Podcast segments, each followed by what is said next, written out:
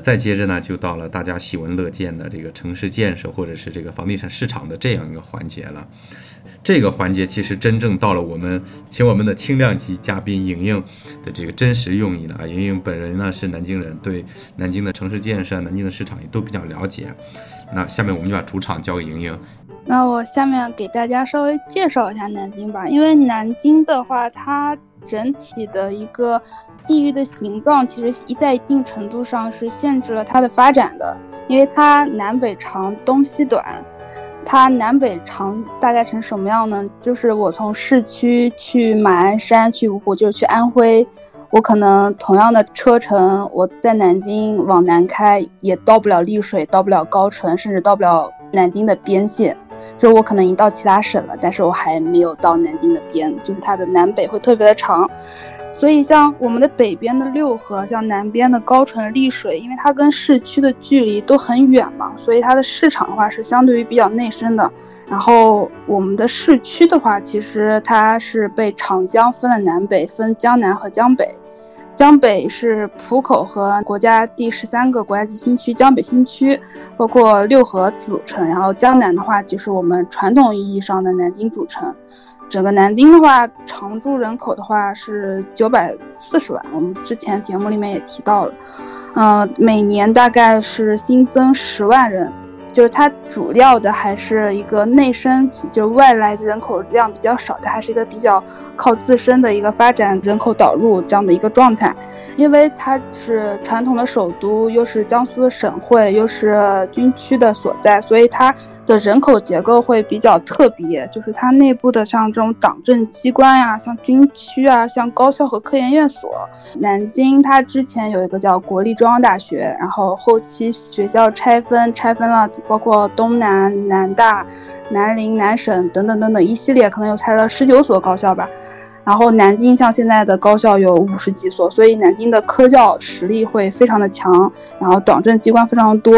所以它的国营经济非常的发达。但是相对来说，它的民营企业的话就可能会稍微少一点。就是你现在能想象到的南京的头部的民企其实非常的少，它不像杭州，想到一想到想到阿里巴巴，想到合肥可能有未来这些高精尖的企业，像南京的话就比较少，所以在一定程度上它就。决定了南京的人口和黑它的收入结构，其实它是呈现一个纺锤状的，就是它的顶豪和低收入人群其实相对较少，大部分都是这种，嗯，比较有稳定工作、有稳定收益的这种中产阶级，然后也在一定程度上决定了南京的房地产市场它的这种，嗯，内生型的改善型的需求会比较旺盛，然后那种外围的市场的话，就是因为。外来人口流入的话会比较少嘛，所以它的外围市场可能会相对于冷淡一点。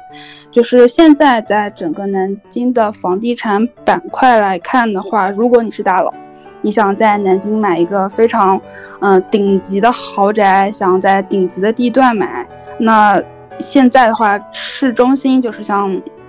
玄武湖新街口附近的话，基本上已经是没有新房在售了。那现在南京主流的顶级的板块有两个，一个就是河西，另一个就是南部新城。它区位优势很明显，然后规划起点也是这种经全省全市之力打造的，整个嗯板块的素质规划非常的高。然后它的产品的话，基本上现在都是一百四十平以上的这种大户型改善，最多的可能多到两百多、三百这种大平层，就很适合这种大佬们购买。单价的话，应该在五万加的一个价格。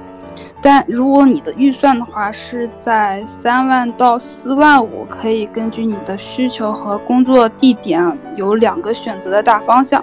第一个的话就是可能是跟。板块发展比较成熟，然后单点优势比较明显，比如说可能学校很好，比如说交通有地铁非常方便，或者说嗯区位离你上班地方非常近，我觉得你可以考虑一下，就是主城像城北迈高桥的燕子矶，然后城东的麒麟仙林，像江宁的一些成熟板块，包括江北的浦口城南中心等，我觉得都是比较适合就现阶段居住的。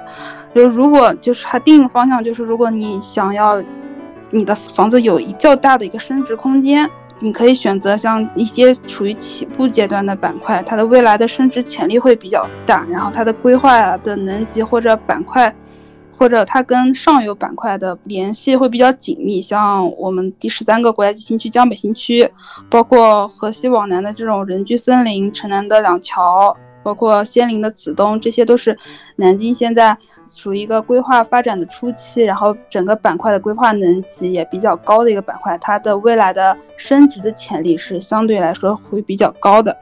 第三个就是，如果你的预算在三万以内的话，可以考虑这种通勤时间在一个小时左右的这种地铁沿线的开发的新城，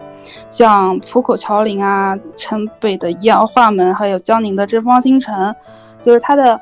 周边的配套可能比较一般，但是它离地铁很近，然后你上班是通行是没有什么太大的压力的。然后价格的话，一般也在两百万到三百万之间。就比较适合这种刚到南京，想要在南京有一个落脚的地方的这些年轻人，不错的一个选择的一个板块。然后这以上就是大概我推荐的几个南京的一个整体的一住宅的一个市场。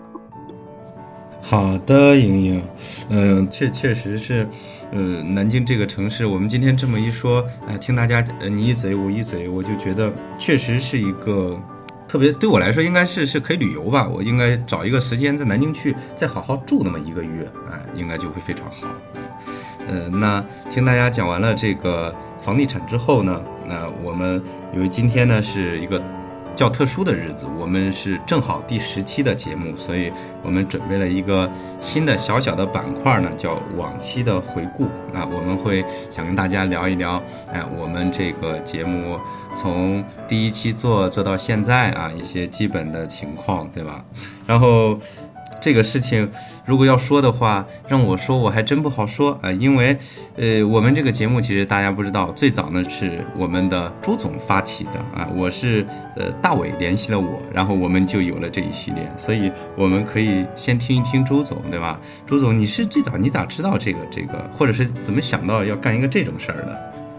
对，其实我好好回想了一下，就是到底这个东西是。我们是怎么凑叫什么来着？弄成这个团伙，搞起这个事情的？凑出来这个团伙的，对吧？对，总是我，因为现在还算是不够专业嘛，所以叫不上团队，就暂且称一下我们是个团伙。呃，如何走上了犯罪的道路？就我想了一下，其实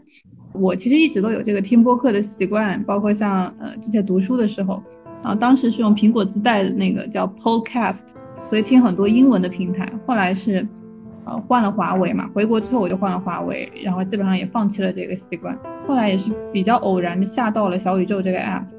不是给大家做广告啊，但的确是我发现小宇宙有非常多精品的一个呃独立的播客平台，所以我发现国内其实大家做播客也已经就是有非常多做得好的独立的这样运营的一个运营人了。所以，呃，我翻了翻聊天记录，基本上就是在二一年国庆的时候。当时呢，是我去了大理，然后第一天到的时候呢，其实我的朋友还没到嘛，所以我当时一个人找了一个很小的一个酒吧，打算喝一杯，然后遇到了几个就是坐在我边上，他们是做播客的人，他们是来大理采风的，然后当时我跟他们随便也聊了一聊啊，发现他们做的这个播客是做的是啤酒主题的，然后大家会以做。这个节目的名义就是四处去喝酒，然后包括去发现一些独立的一些厂牌啊，还有一些酿酒厂啊之类的。然后他们节目的形式呢，其实就是大家几个人凑在一起，然后也都是朋友聊一些爱好，其实就是非常简单的一个过程。然后我当时就在想，自己能不能做这个事情？那如果做这个事情，我能做什么主题？然后跟谁做，或者说怎么做呢？当下还是回去，我有点忘了。我我给大伟发了个微信。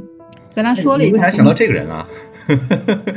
我记得当时去大理也是心情应该是比较糟糕的时候，我应该有跟他讲过当时发生的一些事情，所以他可能也比较关心吧，所以我们俩其实聊的也挺多的。然后再加上，其实我想到，如果我真的要做播客的话，可能就是大伟，应该就是其中一员，因为我觉得他这种社牛的性格是需要这种平台进行发挥的。谢谢谢谢谢谢你的认可。然后我跟他讲了一下今天遇到的人，然后包括跟他们讲的事情，然后我回看了一下聊天记录，大伟果然他就把重心放在了我有没有遇到合适的艳遇对象上面。你看，我始终关心你的感情生活，完全就没有关注我说的这个事，所以跟他随便聊了几句，我也就没心情再跟他聊。然后就真的是后来，呃，当时是在。在大理待了几天嘛，然后隔了几天我回来工作之后，回到杭州，然后我有一天突发奇想，就是我给他发了一句，我说我们联合你哥一起搞一个播客怎么样？我当时这个人员是完全就是脑子里面直接就蹦出来了，因为我想到小张，我一直听大伟讲过你，就是包括他一直讲你是怎样一个人，然后你做的是什么职业，然后你带给他的有就是多么大一个影响之类，所以我当时好像脑子里没有去想过别的一个组合，我直接就给他发了一个这个，我说我们联合你哥搞个播客怎么样？然后大伟也很直接，你你还记得你回了什么吗？我不记得了。你直接就跟我说说可以啊，谋划一下。就这么随意，太好商量了，对吧？这个股东就这么随意说完，我们就拉了个群，然后我也是认识了小张嘛，对，嗯，然后他有题外话，认识虽然我不太承认啊一年了，到现在没见过面。对，这这个也是比较神奇的，就是我跟小张到现在其实也比较默契吧，我感觉应该是一种默契，我们俩互相没有加微信，然后也没有见过对方，然后哎所以我们对呀就对，然后到现在都是啊，一年了已经快。我听出来了，小张，你都不主动加朱总微信，不不不，我觉得这是我单方面认为这是一种默契。小张你呢？呃，我我想只能这么解释了。想加吧？哎，真的是只能这么解释了。要要要去，呃，加微信，我确实是没有想到，耶，我还可以加这个姑娘的微信，完全没想到啊。相逢何必曾相识，大家都是读书人，我懂你们。但是我觉得这个状态我非常享受，就是很好，有一个素未谋面的，但是交情蛮深的朋友。哎，是的，就是定期会线上一起聊天。你说这种关系，我觉得一般的朋友甚至都达不到这种频率，对，是吧？而且我们一聊就一个多小时啊。特别特别好玩，是的，呃，然后然后大伟也是他，我现在都想不起来了，他什么时候以什么方式跟我说的，嗯，他可能已经在没跟我说之前已经帮我做主了，就已经已经拿主意了，可以，好的，没问题，我跟他说一声，呃，他说了之后，我就觉得很好啊，那可以啊，于是。我哦，好像就我不知道，哎，咱们这个咱们的群群主是谁啊？谁拉的群？我是群主，啊啊，对对，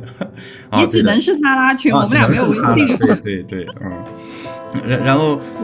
我我都想想不起来了，好像我们第一期的这个讲合肥的时候是怎么一回事儿来着？我记得的，当时先是我们在录制之前，其实开了好几次会的，就是包括我们拉完群之后，就已经开了一次线上会议。然后我记得当时开会前，反正我是做了挺多工作的，包括就是因为是我给你们介绍是小宇宙这个 app 嘛，所以我当时找了一些，包括这个 app 是做什么的呀，然后它的一些呃注册方式啊之类的，然后也找了一些录音剪辑的一些攻略，还排了一些工作的计划。然后我记得开会的时候，反正我们都七嘴八舌的，感觉我跟大伟就属于那种天马行空型。然后小张很快就给我们定好主题了，他直接就说我们 我们结合各自优势，历史加地产。哎呀，对，这个真是你说的，嗯，就就这样就定下来了。对嗯，包括你当时你也说什么一期讲一个城市啊之类的，反正就一下子我就清楚了我们要干什么。哎呀，是的，这么一说，我想起来了，那次开会那次就第一次，其实我是在在在朋友家跟朋友们一起聚会吃饭，然后人家都在吃饭，我找了一个房间，然后坐在他的房间里面，就用我的手机啊，我们完成了这个历史性的一刻。我记得当时大家都七嘴八舌，感觉要创业一样。是感觉马上就第二天可能又要上市了上市了，A 轮融资。哎，但是说实话，呃，开始做了之后，呃，感觉还是跟跟想的不是特别一致。我可能我想我可能是想的有点简单了，嗯，就就是大伟当时跟我说了之后，呃，好像不是我们啊，对，当时还要采购设备，对吧？他他跟我推荐了这个话筒，然后我买了之后。呃，就觉得那就说话就行了嘛。但是现在说起来，其实我感觉啊，就像你说的，咱们虽然做了十期了，但是，呃，还确实是有很多可以改进的地方，对吧？大伟，你你你觉得你你在准备的时候，你有困难没？呃，这个事儿呢，就是我当然准备了呀，怎么能没准备呢？这个事儿其实当时我还挺看重的，因为当时朱总，呃，跟我提了，他第一次跟我提的时候，说是这个，他刚刚也说大理啊，我当时没往那方面想，我没有意识到他在引导我是，就可能有没有对小宇宙这个播客感兴趣，啊，我是一直在关心他的感情生活，有没有艳遇，包括到今天我还是啊，我依然关心朱总的感情生活，作为他的老伙计，对吧？然后呢，当时他跟我说完之后，就正式跟我提出这个说，要不我们找你哥啊？我当时这个事情在我脑海里面过了一下，播客音频，似乎有某一种熟悉的感觉，你知道，但我想不起来。然后呢，嗯，我就想这个事儿呢，可能哎，就是属于一种。投入精力可能比较多，但可能也没有什么回报的，那不正好符合我们的诉求吗？对吧？我跟小张一向是做一些做不做都无所谓的事情，一直做，对吧？是是是，没别的，就是闲的，你知道吗？然后我就想一想，你们俩之前搞过一个的，我记得是吧？对，因为你当时跟我说的，我感觉很熟悉。后来我是跟小张，你跟我说完之后，我觉得小张大概率啊，以我对他，我实在是太了解他了，就如他了解我一样。呃，我觉得小张百分之九十吧，应该会没问题。但是呢，出于这个客气，对吧？毕竟还是要经过他本人的同意的，他是一个独立的自然人，对吧？所以呢，我就跟这个自然人说了一下，他说那没问题啊，我们就弄呗。拉了群聊就是准备。当时呢，我可能是主要负责呃技术这方面的，因为我当时后来开始做准备工作的时候，我想起来了，我跟小张啊，在大学的时候，就是在大四的时候那会儿，我们我们俩工作已经找好了。然后大四上学期，哎，实习也实习过了，正好有一年都没啥事儿，对吧，小张哈？我们俩，我们那个时候跟大学的另外一个同学，我们三个人是在一个公众号上面，这个公众号到现在还有，但是名字可能因为公众号的主人不是我跟小张，名字已经改了。但是当时确实还挺像那么回事儿的。我们当时的主题是，呃，叫温柔时光为你读诗，你知道吧？啊，这个呢由小张来。负责当时分工也很明确，公众号的运营是我们另一位李姓同学，小张呢负责拟定我们这期读什么诗，读谁的诗啊，怎么读，包括对于这个诗文的解读和一些就感受啊，小张负责这个文案，我呢就是当时我的嗓子还没有现在这么哑啊，声音还是挺好听的，我呢就负责读诗，我还有个艺名啊，这个但是这个所以当时啊对，除了读诗之外呢，我还负责这个音频的剪辑以及这个就是。把这个，比方说里面有一些呃噪音啊，给它剪掉啊，然后再加上一些背景音乐啊，就相当于这样的一些就是呃技术类的操作。然后后来我在在就是话说回来啊，又说到咱们这个小宇宙开始做准备工作的时候，我就发现哎，朱总给我推的这些录音软件啊，我就又下了个 Audition 啊，就是我我现在还在用这个就是呃这个软件去进行咱们这个节目的剪辑，就是咱们这些朋友们啊，大家听到的这些音频都是通过这个软件来剪辑合成的。啊，那么当然了，你前八期啊都是我剪的，那么上一期你们听到的第九期五虎就是朱总剪的啊，朱总现在也基本上掌握这个技能了啊，但是我们依然呃就跟小张说的一样，我们还有提升的空间。那当时准备的时候呢，我就觉得哎还挺难的。第一个是主题啊，因为我们当时并没有就是在开第一次会之前，呃主题没有确定，我在想我们这个到底要说什么呢？怎么说？以什么样的形式？我当时还研究了一下是怎么录，是我们那我们我们三个是两个在杭州，一个在西安。你要说碰面儿一起线下录，呃，不太实际，对吧？大家都要上班。呃，线上录是怎么录呢？各自把录音设备调好，录各自的视频放在，然后合成在一块儿，还是怎么样弄？第二个呢，就是城市。第一期我们到底要讲谁？呃，我们想了很多。想不好，然后我们的原我们的方式呢？我记得当时开会的时候，我们是每个人想了三个城市，在这个九个城市里面找重复的，啊，有没有意见一致的？但是当时呢，朱总应该是做了退让的啊，因为我跟小张呢对合肥是有，你要知道，我们两个是有很多爱恨情仇在合肥的，啊，所以呢，就是合肥对这个地方对我们来说很特殊，而恰好朱总当时为什么能接受呢？因为朱总在七八月份的时候。他是作为这个，呃，当时我们俩是还是同事嘛，他是作为我们的其中一个区域公司，是主力推进合肥的这个房地产项目的，啊，他对于合肥是做过比较深入的研究的，所以呢，呃，朱总呢也去过好几次合肥啊，也在合肥也成功的发现了合肥是一座美食荒漠啊，能得到朱总认可的只有炸串，对吧？我记得好像只有炸串，疯狂吃炸串出差，庐阳区的一家炸串啊，啊，这这真的是。说起来很搞笑，所以当时呢，我们就确定了合肥。然后在说的这种形式跟内容上呢，其实是小张来给我们框定了一个模板，就是以历史加地产，这个算是我们的核心啊。但是我后来提了一嘴，就是我觉得如果只说历史加地产呢，可能大家听起来会觉得有点枯燥啊，因为毕竟还是偏理论跟学术嘛，那可能不否认有有一部分朋友喜欢历史，但我觉得大多数人可能还是喜欢一些轻松的话题，吃喝玩乐啊。所以我们又加入了美食。但是合肥这个地方的美食就很难说，因为合肥是一个美食荒漠。而第一期呢，我们虽然是准备了，也准备了，也研究了，也找了资料，但是在说的时候呢，就感觉好像。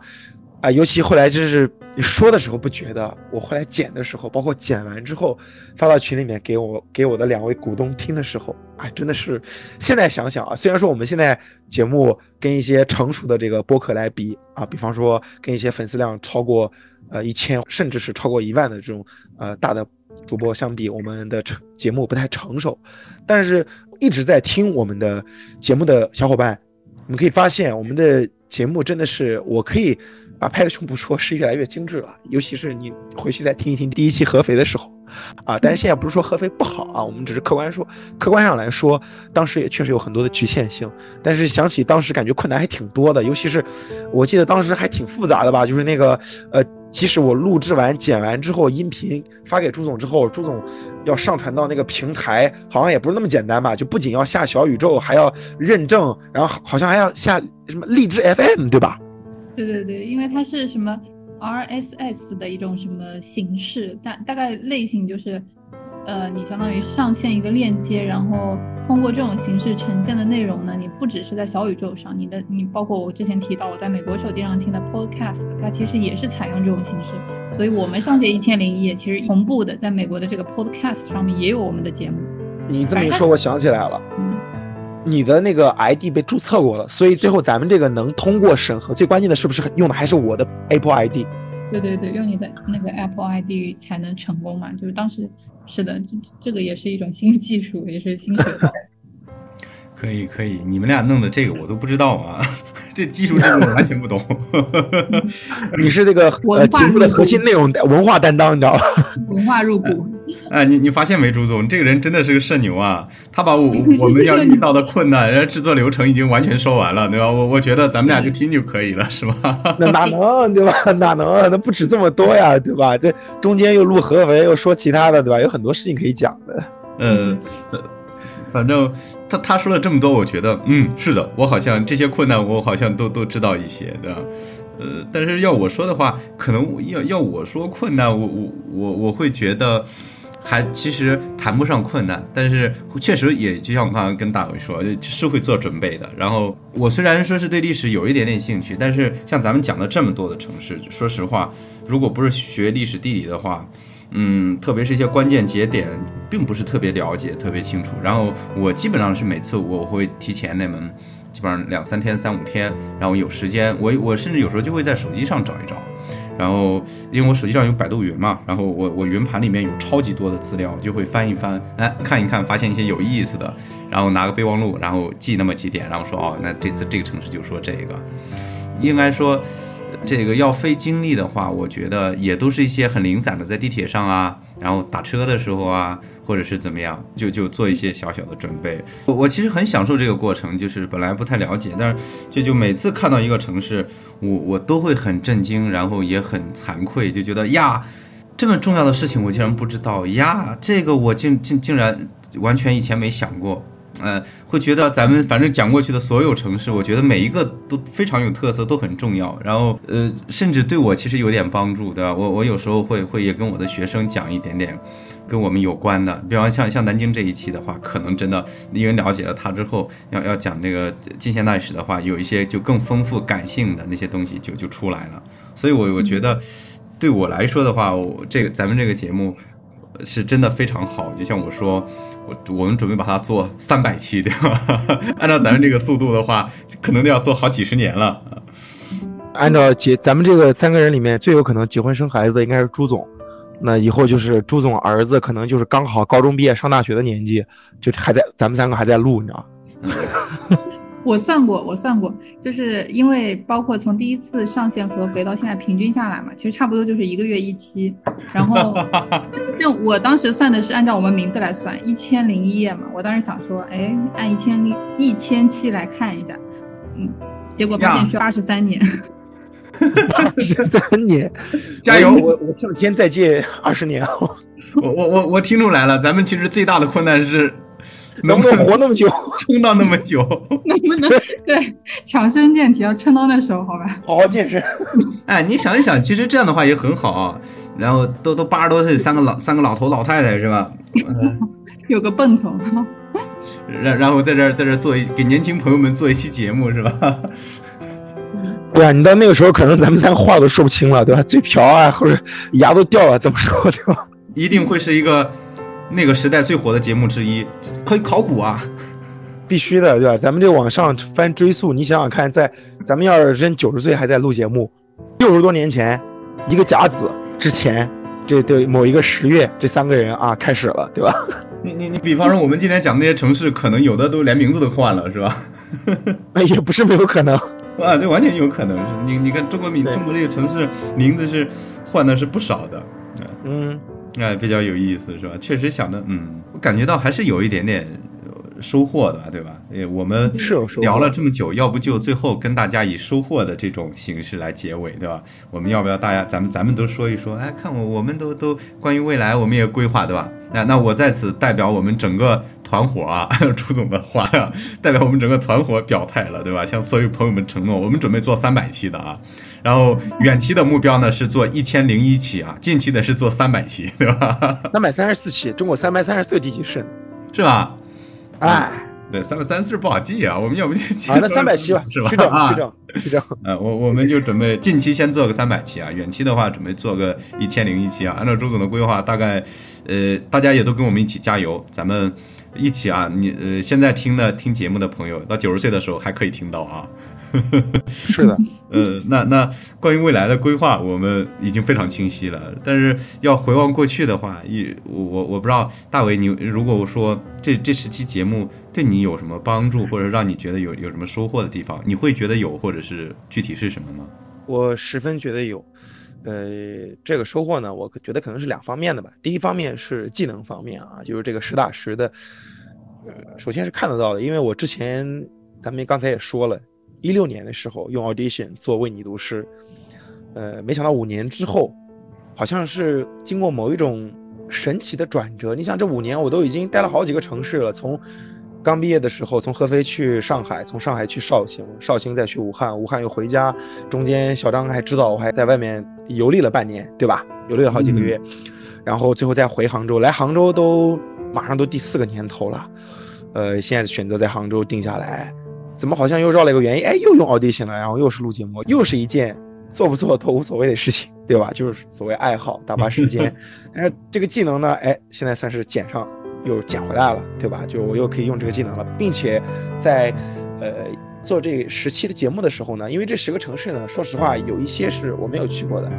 哎，比较少，因为我没去过的地方比较少，可能也就南昌嘛，就南昌我没去过。说起来我还是个，我应该算个江西人，江西籍贯的人。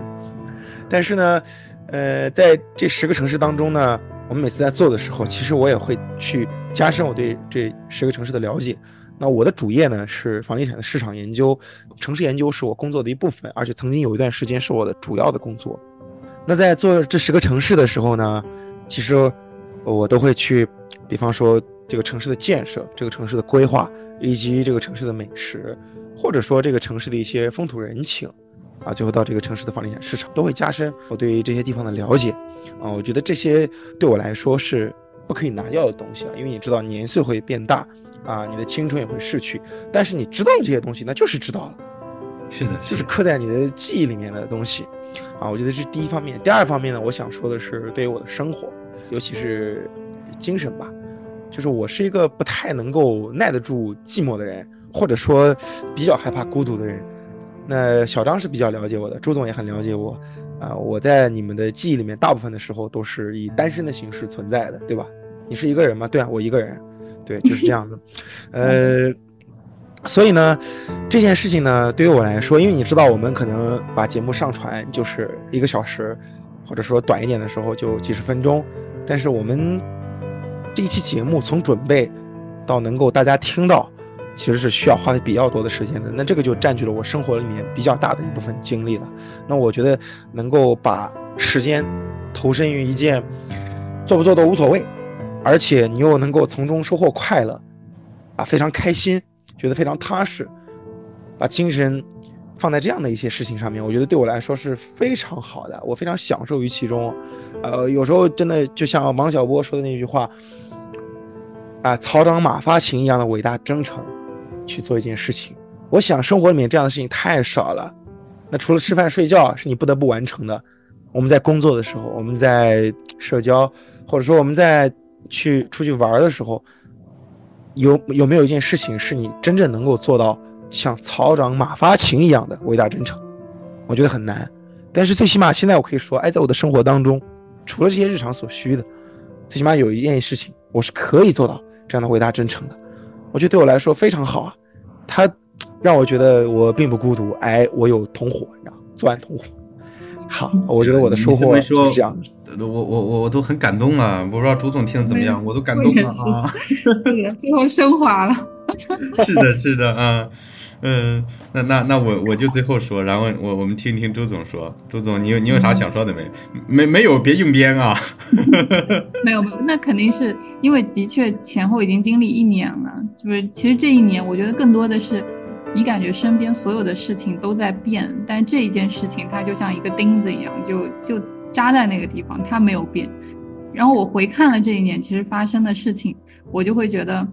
呃，大伟也知道我经历了挺多的。包括像对工作的话，呃，我先从杭州到宁波，宁波又到杭州，然后也去了新的板块，然后重新适应新的内容，整体现在做的工作跟之前也是很大一个不一样。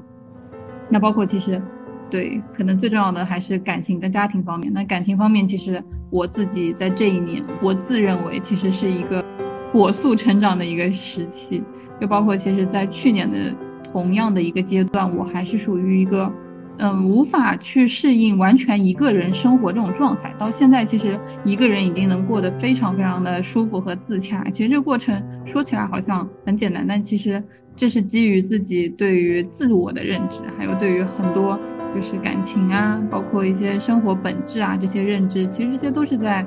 成长的。对，最后就说家庭方面，其实这一年给我最大的感觉就是我自己把更多的精力放在我自己本身的原生的家庭。那其实有更多时间去陪伴我爸妈，然后包括我其实有弟弟妹妹，我们全家的这些时光，我花在这些上面，也给了我自己很大的一个精神的慰藉。所以其实这一年来说，我有很多生活方式，还有认知，还有一些行为习惯，其实都发生了比较大的一个变化。那我觉得，就是回看的话，小宇宙它是每个月，就像我刚说，一个月录一期这个东西。它却成为了一种比较恒定的一个存在，就像一个锚，它定在那里。你知道，你有这么一件事情，它是一直都在做。然后包括另外两个人，他其实可能也在经历跟我一样一个巨变或者说缓慢的一个进程，但他们也同样会回到这个点上做同样一件事情。其实这种感觉我可能表达不出来，但是我我不确定你们俩能不能理解，就是这种感觉。嗯，我觉得还是挺神奇的，对。呃，我我听了之后，我我完全跟你就你你实际上说了一部分我想说的话，我觉得咱俩好像确实还是有点默契。是的，呃，就是刚才你说这一句话，呃，没有很多修饰，但是突然让我有一点点感动的话，就是它像一个什么东西就定在那里，是是是的，是这种感觉啊。然后还有对另外一个，我觉得我一直都认为，包括我也很想跟我们观众说，其实。我觉得我们我们这个节目需要改善的一点，以及但这个改善不是说我们怎么样努力就可以，也也的确是时间日积月累能培养起来的一个东西。就是我一直都觉得我们的节目其实线下比线上更精彩，就包括刚刚大伟也在说合肥那一期其实有点车祸啊，包括我回看了那一期。那一期其实我有很多，就是到现在我可能不会再犯的习惯，包括我当时其实录完大家听效果的时候，就大伟就说我笑声很多，我的确是把我生活中的一些习惯带到了录节目之中，我会习惯性的去给出包括嗯什么嗯啊是的啊这种回应，然后包括我也不会去克制自己的笑，所以就是整体听下来你会感觉它不是一个很专业的播客，包括自己后来去听了别的也有对比过。对，然后但是，呃，到现在到第十期了，其实你有意识的会去克制这种行为。另外一方面来说，我也在想，会不会其实它反而去遮掩掉了你比较本性的一个东西。但的确，观感来说是现在的这种观感更好。对，有的时候也就是也真的是很矛盾。是的。对。我还在想，我们其实三个人的对话难度，我一直都在想，其实比两个人或者一个人高太多了，因为这这个需要去配合的点，包括你什么时候能去回应别人抛出来的这个梗啊，这些点其实都非常难，因为每一个点你要做好准备，可能有另外一个人同步的也会去讲，所以其实我觉得这个难度是非常高的。那对于未来的一个畅想，我其实最想要提升的，可能就是在这个方面。就像我刚刚说到的，其实我们线下聊天什么的，其实都放非常开，然后大家都非常开心。但反而到了线上，因为有了这样或多或少的一些顾虑，有的时候我们可能就克制住了自己原来本性的一些想要发生的一些东西。所以我觉得未来是不是怎么样协调我们三方的一个气场和默契，然后包括把最本真的我们的一个状态呈现出来，可能是我非常想要去关注的一个方面。对。嗯，你你说了，你说这个，我觉得，呃，是是很有启发的，是的，呃，应应该应该，你说了一个挺重要的方向，我我们应该往后有时间的话，还是得多多多融合吧，是不是？我是这样感觉的，不是三个人在说，而是说出来了一种声音的那种，不是三个呃没有关系的人在说，而是说出来了，就是三个人组成了一个整体的那种感觉，是吧？对，然后包括其实我在想，这个难度其实也是有客观因素存在的，也不能说是我们的问题，因为我们的确是在三个地方在录，对吧？这个其实很多粉丝都没有想过这个问题，就是我们是见不到对方的，所以我没有办法去判断一个人会不会讲，或者下一秒他要说什么，这个是没法判断的。是，哎，我们等到，比方说下一个二十期或者是五十期的时候，我们可以找一个地方，那我我们三个人一起坐到一个地方去录。哎，对，我觉得这个就会好比较好。就是我们当期要讲的那个城市，我们三个同时去那个城市，然后比方说找一个什么民宿啊住的地方，然后去找一个专门的房间，安静一点的，我们就在里面录，就讲我们去的那个城市。呀，那可以，我们把这个作为一个五十期的庆祝或者粉丝福利，对吧？多五十期太短，二十期吧。好，五十期，五十期太长了，二十期吧。对，二十期可以，二十期还是有看头。录到二十期的时候，我们就约定好了，然后呢，我们可以找一个，比方说小长假，我们先玩两天，啊最后一天录，对吧？可以啊，挺好，挺好。那这个这个感受一下，然后再录，对吧？最新鲜的记忆啊，新鲜出炉的。这这这个决议，我觉得就可以通过了，是吧？我们是当初通过了一个重大决议啊。对。可以可以，挺好的，呀，就就我自己来说，我也觉得，说实话，收获很多。如果让我说收获很多的话，你们的收获都有点虚。我跟你说，我的收获是实在的。什么叫实在的？就是我这收获能变钱啊，你们那也不成啊。哦，你说到这个，我想起一件事情，当时当时节目应该还没开始录，小张就说要不要搞个三方协议。我就想这个事情，然后我当时就想，哎。我们真的能赚钱吗？对，就比方这个股份是怎么分啊，对吧？以后这个利益是怎么分配哦？我我这个人可能比较就是这一点比较讨厌，但但是说实话，真的是对我有用处。就是如果我说有什么收获的话，其实我最大的收获，呃，是是非常私人的，就是呃，通过这些事情，我我把那些就是我我要给学生要说的时候，如果你自己没有非常深刻的感触，其实你要把把。这东西讲给别人听的话，其实挺难的。咱们因为因为咱们做这个节目，其其实很多城市，因为是特别是跟城市的历史，那个城市现在又在，所以让我一句话就是说，那我现在又把书本上的东西它还原回去了之后，很有感触。就像我们讲南京一样，然后说近代史，会说一些，你说蒋介石他是个死人，但是，呃，你说南京它是它是个活活泼泼的城市，它有各种各样的地方可以去去看，对吧？呃。在在我们那个啥的时候，就是做南京的准备的时候，南京有一个呃，就在紫金山旁边有一座山，那个山的旁边呢是郑和的墓，就是应该是牛首山公园吧。那正好前段时间我就给学生讲到明朝的事情，然后我们就讲这个大航海，然后就说到郑和，呃，然后然后我就我就想起来了，哎，我在找南京的时候有这个，然后我们就在在课上，当时就就找了这个地方，然后我我们的学生非常积极。那我觉得这这个确实是对我有帮助的，真的是一个算是双赢的一个事情吧。啊，如果说收获，我觉得我的最大的收获可能就是这个。今天感觉我们已经聊了超级多了，是吧？是的，就是我们一回顾啊，就就有说不完的话。其实要说的话，我觉得还可以说三五个小时都没问题的。但是，呃，节目总是有限的，所以我们可以把更多的留到以后二十期、五十期、八十期、一百期的时候，是吧？也也请大家可以一直听我们，一直听到一百期。我也很好奇，一百期的时候我们会说一些什么。那今天关于这个往期回顾，我们就会要不就先回顾这么多。大伟啊，朱总，下一下次应该是二十期的时候见了，是吧？好的，哎，那我就尽量保持啊，不跟你见面。那我们下次 我们啊，把把首次见面放到第二十。按照我们这个频率，还有十个月、一年的时间。嗯，正好，正好，正好，正好。那那今天呢，我们就先到这儿啊。可以。OK。OK 啊，那呃，各位听众朋友们，大家就再见了，拜拜。再见，拜拜。